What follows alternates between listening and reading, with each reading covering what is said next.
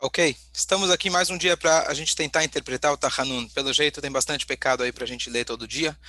E aí a gente precisa todo dia bater no coração tantas vezes. E a nossa pergunta é: por que, que eu preciso bater no coração? É, confessando pecados que eventualmente eu não fiz. E a gente vem estudando aqui que cada um desses pecados tem um sentido literal, que também pode ser que a gente acabou infringindo. E a gente tem também a explicação mais ampla que elas com certeza têm é, tudo a ver com o nosso dia a dia. Então, nós estamos agora na palavra, vamos chegar aqui, vou compartilhar com vocês. Ok, então aqui estamos, o Tahanun, espero que estejam vendo. Então, a gente falou rapidamente, achamno, lembrando, quem quiser pegar uma lapiseira, uma caneta, anotar, vale a pena. Achamno, fomos culpados. Bagadno, traímos. Gazalno, roubamos. De Barnodof, dissemos calúnia.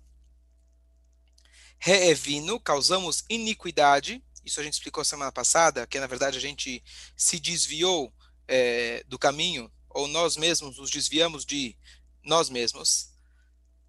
É, Vehir Shano, causamos perversidade. E Zadno, agimos propositalmente.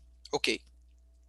Agora, vamos começar hoje a palavra aqui, Hamasno. Hamasno, se a gente for olhar, a gente está aqui A, B, Gimel, Dalet, Rei, Vav, Zain, letra reta agora, vai na, vai na ordem alfabética.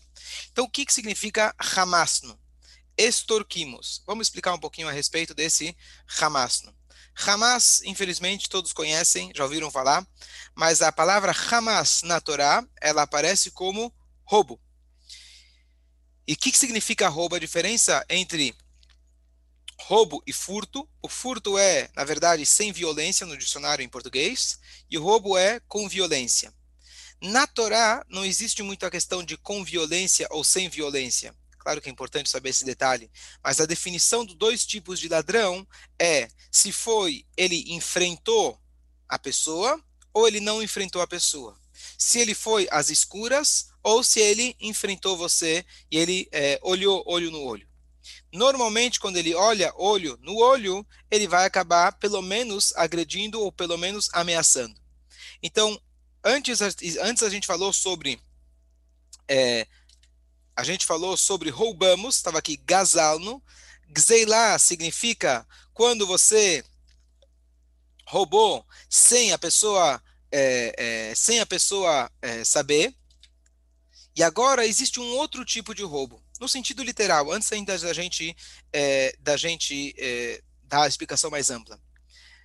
Extorquimos, a tradução eu acho que é muito boa. O que, que significa extorquir alguém?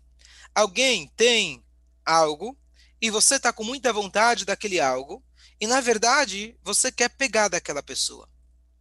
Mas você tem um pouco de sentimento de culpa, pouco de sentimento autoconsciência, então você não quer roubar dele, mas você quer, de qualquer forma, aquilo que ele tem. Então o que, que você faz?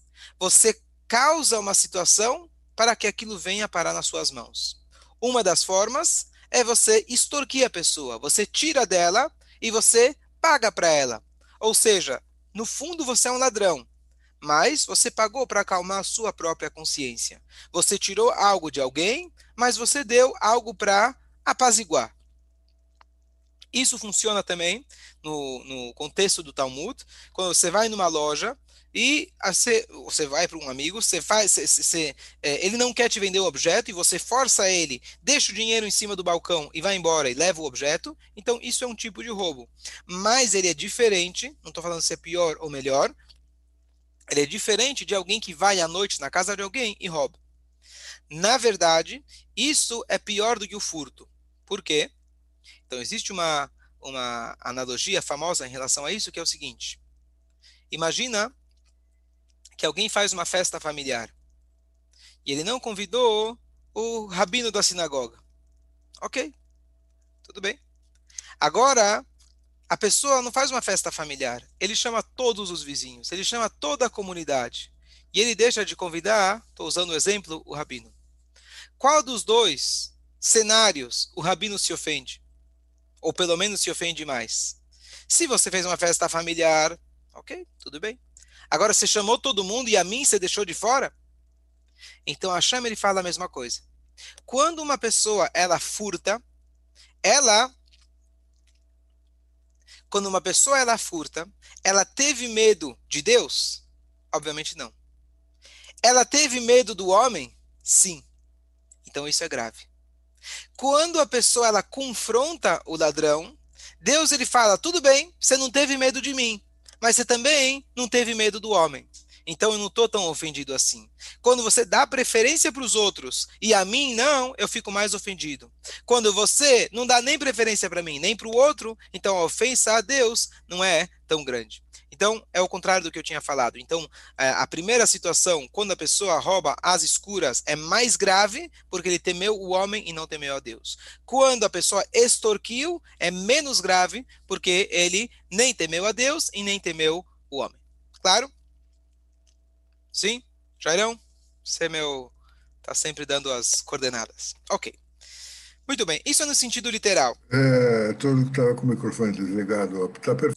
Então, a pergunta é: bom, se eu me lembro bem, entre hoje de manhã e agora à tarde, eu não lembro de ter feito isso com ninguém. Eu não fui a loja nenhuma, eu não extorqui ninguém, nem fiz negócios. Tomara eu tivesse Tomara eu tivesse dinheiro para poder comprar alguma coisa, eu nem saí de casa para comprar nada, quem foi que eu extorqui? Então, o que, que, que a gente pode interpretar dessa confissão de maneira mais ampla que possa se aplicar todos os dias, talvez até a todos os momentos? Então, qual que é a ideia de extorquir? Então, na verdade, essa ideia de extorquir o outro é, remete a gente ao seguinte episódio na Torá. Todos lembram que antes do pecado, Adão e Rava, eles estavam sem roupas. Logo após o momento que eles comeram do fruto proibido, está escrito que eles perceberam que eles estavam nus e eles ficaram com vergonha. E Deus ele foi lá e vestiu eles com as folhas que tinha lá da videira, da figueira. Então o que acontece? A pergunta é: o que, que aconteceu até então? Que eles não tinham vergonha, e só porque eles comeram fruto, agora eles precisam de roupa?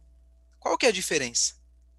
Então, não faz muito tempo, em Parshat Bereshit, eu comentei o assunto, mas tem tudo a ver com a, o que a gente está dizendo, que é o seguinte.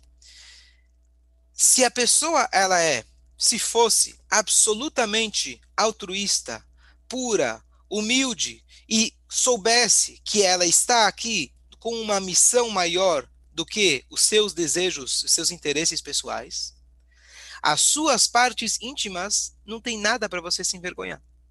A sua mão você não cobre. A sua mão foi feita para você agir. Os seus olhos para você olhar. A sua boca para você comer, etc., respirar.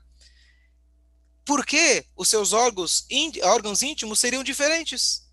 Eles foram feitos para poder dar continuidade para esse mundo. O que, que, tem de ter vergonha? Por, por que, que uma pessoa teria vergonha? Então, logicamente falando, por que não? Muitas pessoas gostam dessa ideologia e realmente acham que dessa forma precisa se viver, tá certo? Igual Adão e Eva antes do pecado.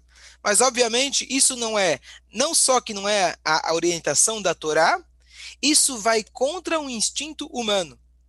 Eu digo por experiência. Você tem crianças pequenas em casa. É óbvio que um bebê, uma criança muito pequena, não tem noção da sua, das suas partes íntimas. Quando a criança vai crescendo, mesmo que você não ensinou, não impôs a questão de tzniut, etc., naturalmente o menino ele fecha a porta quando ele vai no banheiro. A menina fecha a porta quando ela está se trocando. E ela não quer que os outros vejam. Isso é uma coisa forte. Você vê até com, aqui, conto dos meus filhos, brigando, não me olha, não me olha, tá certo? Às vezes não tem nem noção. Vai, tem hora que tá andando de fralda pela casa. Mas, uma hora que eles estão lá, um momento lá de, sei lá, de banho, não quer que ninguém olhe. Por quê? Esse é um instinto humano que nós, a partir do pecado, nós temos essa, esse senso de que nós temos essas partes íntimas, que íntima significa que ela pertence a nós e não ao público. E a pergunta é o que, que mudou? Se até então as partes íntimas elas estavam para servir um propósito maior, o que, que mudou quando ele comeu do fruto proibido? E vem aqui uma passagem, uma, uma, explicação fantástica, que se a gente parar e pensar, a gente vai ver o que, que significa o conceito de tzniut, não só no sentido literal, mas no sentido muito mais amplo. O que, que acontece? a partir do momento que o homem comeu do fruto proibido, ou seja, Deus falou para ele comer não faz parte da sua missão. E ele optou por aquilo que era mais cômodo, por aquilo que era mais confortável, ao invés de optar daquilo que era certo. O homem se tornou egoísta. E o que significa egoísmo? Egoísmo significa eu uso você para suprir os meus desejos e as minhas necessidades. Esse é egoísmo. Altruísmo significa nós juntos vamos construir algo maior. Egoísmo significa eu posso até ser simpático com você, eu até posso pagar para você, eu até posso dar presentes e etc. Mas eu, no fundo, no fundo, eu tenho interesse naquilo que você vai me trazer de volta.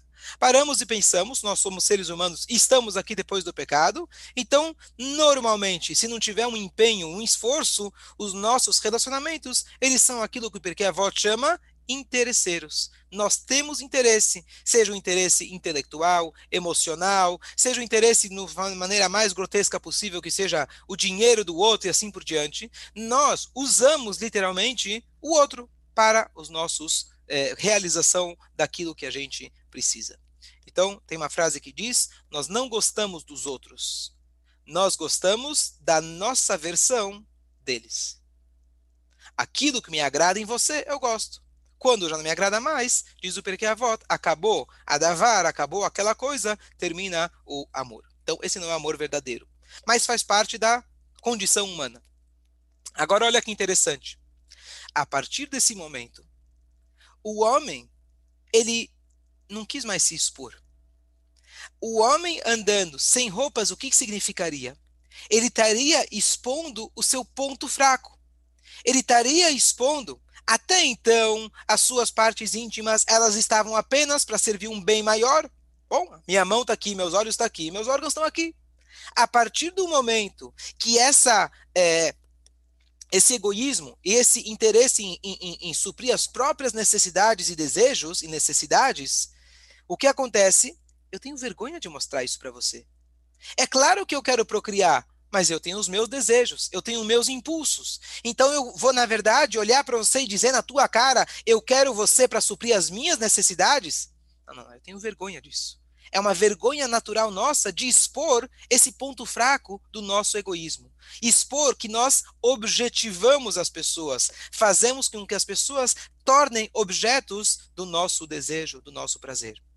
Por isso, naturalmente, o ser humano ele vai lá e ele esconde essas partes. Eu não quero que isso seja aquilo que me representa. Eu não quero que o meu egoísmo seja aquilo que eu mostro para todo mundo. Eu tenho, eu tenho, mas eu vou reservar isso para mim mesmo. Eu não quero expor isso. Essa é a ideia do Tzniut. Eu me tornar uma pessoa um pouco mais refinada, uma pessoa um pouco mais altruísta e não mostrar o meu egoísmo, o meu desejo perante todo mundo.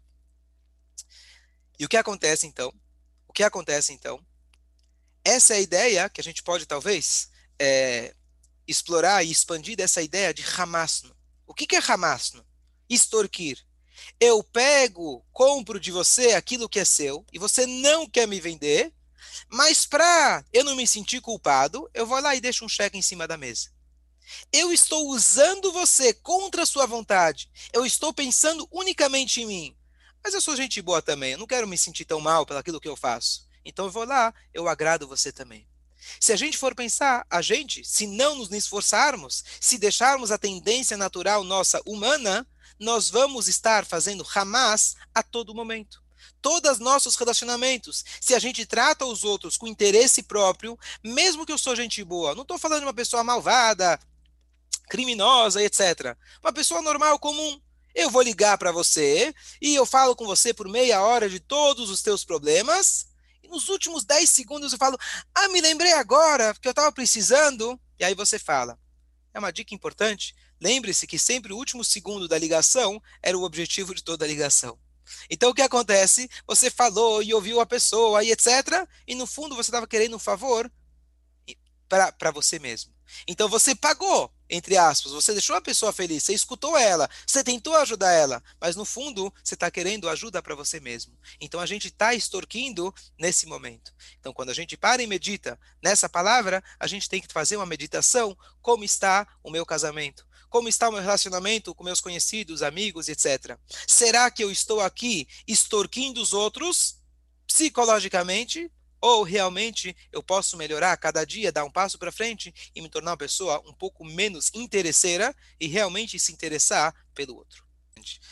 É, o que a gente falou aqui, essa é a tendência nossa animal. E quando a gente fala, especialmente conforme Hassidut explica, alma animal, e não chama apenas de Yetzerará. Yetzerará parece como se fosse um anjinho externo a mim. Quando nós falamos alma animal, significa que faz parte da nossa condição.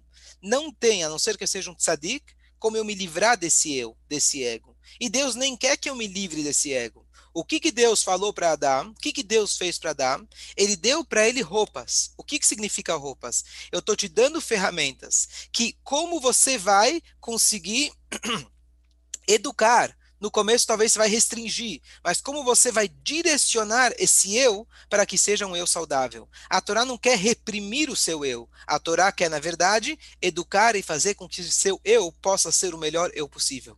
Então, talvez a gente pode fazer uma analogia que acaba lá atrás para a gente, de que da mesma maneira que Deus deu para Adão roupas, o que seria a roupa? Número um, esconder a, a, essa, essa vergonha e etc mas a roupa também nos representa. A roupa faz com que eu possa sair de casa e estar pronto para me relacionar com outras pessoas, estar pronto para encarar o clima e assim por diante. As nossas roupas são as mitzvot que nós fazemos. Então é justamente por isso você descreveu perfeitamente. A condição humana diz: eu caso porque eu estou interessado em mim, eu tenho filhos porque eu estou interessado em mim. Faz parte isso, você não tem como se livrar disso, a não ser que você seja Moshe Rabbeinu, David Amelech ou Avram Avinu. Mas as mitzvot que nós fazemos nos permitem no momento que você vai casar, você casa da maneira que a Torá te ordenou, da maneira que a Torá te ensinou, e você cumpre, por exemplo, a lei de Tarat Mishpachá, no exemplo que você falou, eu tenho filhos para o meu ego. Sim, todo mundo tem isso. Mas eu cumpro, por exemplo, uma lei da Torá que entra justamente naquele meu ego, naquele meu interesse. E a Torá fala: opa, agora não, agora você tem que respeitar o outro, agora você tem que ter, da, da, da, criar o espaço para o outro e não apenas suprir a sua necessidade. A própria roupa que a Shem colocou te permite com que esse eu possa ser um eu saudável. Então, a nossa natureza é exatamente essa. A gente não quer reprimir essa natureza, mas a gente tem as condições, colocando as roupas adequadas para que a gente possa realmente ter um filho. E a Torá fala: educa esse filho, ensina para ele as brachot, ensina para ele agradecer a Deus, ensina ele dar tzedakah, ensina ele fazer mitzvot. O que, que você está fazendo? Claro que você tem um filho, você tem o teu próprio interesse, teu orgulho, tua continuidade. A natureza humana, a natureza de qualquer ser vivo, de procriar e ter a sua continuidade. Deus não tira isso da gente. Se tirasse isso da gente, deixaríamos de ser humanos. Mas justamente para isso veio a Torá, para reger como nós devemos equilibrar, direcionar e aproveitar o melhor do nosso eu. Ok, vamos agora para mais uma, mais uma tradução, mais uma palavra. Tafalno sheker. Deixa eu mostrar aqui para vocês a, a, tela. Tá. Tafalno sheker. Estamos aqui. Tafalno sheker. Então, sheker eu acho que vocês devem saber que é mentira. Mas aqui ele não fala mentimos, e sim ele fala acusamos falsamente. Essa é uma tradução a grosso modo. Vamos a tradução literal, sheker é mentira. Tafalno significa a gente juntou. Entre aspas, juntamos mentiras. É diferente eu é, você me pergunta, você fez isso? Eu respondo, não. E eu, na verdade, tinha feito. Isso é uma mentira. Tafal no sheker, na verdade, eu, eu, eu montei uma mentira grande. A minha vida é uma mentira. Eu, na verdade, juntei um monte de mentira para poder justificar os meus erros. Então, um comentário talvez possa enriquecer um pouco essa ideia. Então, dizem para os advogados, assim ouvi, de que quando você tem argumentos para falar, fala. Se você não tem argumentos para falar, grita, chega lá no tribunal e começa a gritar, faz um escândalo. Isso já vai te, vai te ajudar bastante. Então não é que você está mentindo, você na verdade está vivendo uma mentira. Você está é, é, é, você tá, é, é, se comunicando com as pessoas de maneira falsa. Isso pode ser em várias áreas da nossa vida. A gente tem vergonha das pessoas, então a gente cria um personagem que não somos nós. A gente às vezes não consegue se comunicar com as pessoas, então a gente age de forma falsa bajular, por exemplo. Bajular você não está mentindo, mas que nem a gente falou agora há pouco, Hamasno, você está fingindo ser uma outra pessoa e você não está vivendo a sua própria vida. Talvez mais uma coisa que eu comentei não faz muito tempo, em um shur que a gente teve aqui, e um shur que eu escutei do Rabino Jonathan Sachs, Alava Shalom, que ele falou que, é, é, o, em nome de um filósofo francês, de que é, a inveja, conforme a visão dele, é uma das é, piores condições humanas, mas a qual que é inveja? A verdadeira inveja não é ter o que o outro tem. A nossa verdadeira inveja é ser quem o outro é. Não é todo mundo que você inveja, mas tem pessoas que você gostaria de ser elas. Não é que você quer ter o dinheiro que ela tem. Você, na verdade, quer ter a simpatia que ela tem, o poder que ela tem, a beleza que ela tem, assim por diante. Mas o que significa isso? Nós, às vezes, não estamos, como a gente falou no início, não estamos satisfeitos com quem nós somos e nós criamos um falso personagem de nós mesmos. Lembrando aquela passagem, aquele homem que estava no trem, ele era o schlepper, e quando ele acorda de manhã, ele veste a roupa do general, e quando ele chega em casa, a esposa fala: O que aconteceu? Aí ela falou: Eu acho que o maquinista acordou o general em vez de acordar o Yankale. Às vezes a gente coloca roupas e a gente se define por essas roupas. Voltando ao que a gente falou anteriormente, olha que interessante. Beged em hebraico significa roupa. Beged em hebraico vem da segunda palavra que nós falamos, que a gente bate no coração, bagadno, traímos. A roupa é uma traição. Por que ela é uma traição? Porque, por um lado, no sentido original, ela vem, na verdade, trair. O que, que significa trair? Enganar. Eu, na verdade, estou interessado em você, mas eu coloco uma roupa para amenizar isso, para você não perceber. Mas mais do que isso, a roupa engana os outros ou engana nós mesmos. A maneira que eu me visto, não só a roupa física, mas a maneira que eu me apresento para os outros, eu acabo me enganando de quem sou eu. Então, Tafal no checker não é que eu menti especificamente, eu falei sim, mas era não. Deu, não dei. Não. Tafal no checker a gente amontoou mentiras, a gente vive uma junção de mentiras. E como se diz, a gente não consegue enganar os outros, no fundo, a gente está enganando a nós mesmos. E qual que é a vantagem de enganar um bobo? Então, essa é a ideia talvez mais ampla do Tafal no checker. E por último, então, Ya'atznu Ra e a asnurá, demos maus conselhos. O que, que significa isso? O sentido literal é fácil da gente entender, e para um rabino talvez isso é uma, uma algo mais é, algo mais comum. Isso lembra uma, uma passagem, uma história, que uma vez tinha uma pessoa, um Yehudi, que ele estava dançando muito em Simchat Torah. Estava dançando, dançando, dançando. E o rabino, que era um estudioso, olhou para ele e ficou assim, achando estranho que, que esse cara que não estuda a Torá, não sabe nada, ele está dançando tanto com a Torá em Simchat Torá? E claramente não tinha estudado o suficiente, não tinha se refinado o suficiente. E ele chegou e falou para o cara, falou, o que, que você está dançando tanto com a Torá? O que, que é tua felicidade? Você nem estuda. Aí o homem virou e falou para o Rabino o seguinte, olha bem, no Yom Kippur eu bati no coração por um monte de pecados que eu não fiz. Você fez. Está escrito lá, Ya'atz Nurah, demos más ideias, maus conselhos. Eu não dou conselho para ninguém. Você, Rabino, com certeza acabou transgredindo nisso. Então, se eu posso bater no coração no Yom Kippur pelos teus pecados, eu também posso me alegrar com a Torá pela Torá que você estuda. Esse foi, essa foi a resposta que ele deu para o Rabino. Então, isso é uma coisa que hum, especificamente está na posição de alguém que é para dar conselhos. Mas vai dizer, bom, não dei conselho para ninguém, estou aqui quarentenado em casa, não conversei com ninguém, que história é essa? Ya'atz Nurah. Então, Ya'as Nurah, no sentido mais amplo, é o seguinte: a gente talvez não está dando conselhos, ou pensa que não estamos dando conselhos, mas todas as conversas que nós temos, todo, todo tipo de interação, relacionamento que nós temos, nós temos uma troca. Você me conta algumas coisas, eu te conto outras coisas, e a gente tem essa troca. Querendo ou não, quando a gente está conversando com alguém, se a pessoa está interessada em ouvir, ela vai escutar o que você tem a dizer. E às vezes um comentário que está contando da sua vida, ela vai aplicar na vida dela. Então o que acontece? Para uma pessoa dar conselhos, qual que é algo crucial para você poder dar o conselho? o conselho não é apenas ter o conhecimento. Não é apenas saber tudo o que está em todos os livros e conhecer toda a psicologia humana e toda a Torá. O conselho é, na verdade, você saber enxergar o problema com a ótica do outro. Hoje é a data de libertação do segundo Rebbe de Chabad, o Mittel Rebbe Rabbi Dovber. O dia de ontem foi o nascimento e a data da elevação da alma dele duplamente. E, se eu não me engano, essa história é dele. E ele recebia muitas pessoas diariamente. E ele suava bastante mesmo no inverno. Perguntaram para ele por que você soa tanto. Ele falou o seguinte: imagina uma pessoa que ela, nas minhas palavras, está indecisa a mulher está se preparando para o casamento e ela coloca uma roupa, não, essa não está boa, não, essa está curta, essa está longa, essa não está tão bonita. E ela tira e põe, tira e põe, tira e põe a roupa dez vezes. Ela não vai suar? Qual é a mensagem dele?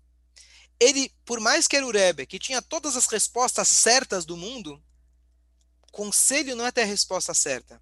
Conselho é você vestir a roupa daquela pessoa. É você conseguir se colocar no lugar dela antes de você falar, já sei a resposta que lembra uma segunda história. O Rebbe Rashab, o quinto Rebbe, junto com o irmão dele, Razá, eles tinham, na verdade, eh, o Rebbe Rashab, ele era menor, e o Razá, que era mais velho, ele eh, já tinha essa competição, porque no futuro quem ia ser o Rebbe seria o menor, o Rebbe Rashab. E uma vez eles estavam brincando. Que tipo de brincadeira faz a uma família tão importante, tão espiritualizada? Então, em vez de brincar de polícia e ladrão, eles brincavam de Rebbe e Hassid. Então, tá bom. Quem é o Rebbe, quem é o Hassid? E começaram que o Razá, que não se tornou Rebbe futuramente, ele ia ser o Rebbe. Tá bom. Então, o Rebbe Rashab, futuro Rebbe, ele vai de Hassid ele fala, Rebbe, eu tô com um problema. Fala, qual que é o problema? E era um problema real. Eu não lembro se ele esqueceu de fazer uma brachá, alguma coisa em relação a brachota, a reza. E ele falou: Olha, Rebbe, eu precisava de um tikkun, eu precisava de um conserto, alguma coisa para me para resolver o que eu fiz. E aí o Urazá falou: Bom, faz A, B, C, D. Eu não lembro o que, que ele falou para ele. E aí o irmão vira e fala para ele: Você falhou, você não serve para ser Rebbe. Ele falou: Por quê? Meu conselho não foi bom? Ele falou: Teu conselho foi bom, mas faltou o krechts. Krechts é o suspiro. Ah. Antes de você dar o conselho, você deveria ter suspirado. O que quer dizer suspirado? Sentir a dor da pessoa, se colocar no lugar dela. Depois você dá o conselho. Mas o conselho só vai funcionar depois que você se colocou no lugar da pessoa. Por isso, inclusive, a idade para dar conselho não é, uma, não, é uma, não, é, não é com 20, 30 anos. Para a pessoa poder dar conselho, a pessoa já tem que ser mais velha. Mais velha significa experiência de vida. As pessoas falam: o que quer dizer que eu sou mais velha? Eu já vi mais coisas nessa vida, eu já passei por mais coisas nessa vida. Então eu entendo a sua situação e talvez eu até vislumbro o que poderia, o que pode acontecer com a minha experiência. Então aqui na verdade, aqui a gente tem uma dica super importante para relacionamentos. Quando alguém vem me contar alguma coisa, não está pedindo conselho nenhum. A pessoa vem me contar, ah, você não sabe o que aconteceu comigo hoje. Será que eu me coloquei no lugar dela? Será que eu dei um suspiro para realmente tentar sentir a dor dela? Ou talvez eu já vim com uma solução. Ou eu falei para ah, não se preocupa, vai dar certo, Deus ajuda, Deus é grande. Então você fez um ya'atsnurá, você deu um mau conselho. Não que falar que Deus é grande é um mau conselho. O conselho vem depois que você se coloca no lugar daquela pessoa. Você escuta a pessoa. E aqui vale sim uma meditação todos os dias, três vezes, dez vezes por dia, da gente parar e pensar: será que eu dei ouvidos ao outro? Será que nos meus relacionamentos eu estou me colocando no lugar do outro ao invés de julgar, ou ao invés de ignorar, ou ao invés de dar conselhos sem pensar? Essa é a ideia, talvez mais ampla, que a gente pode aplicar no nosso dia a dia. Bom dia a todos.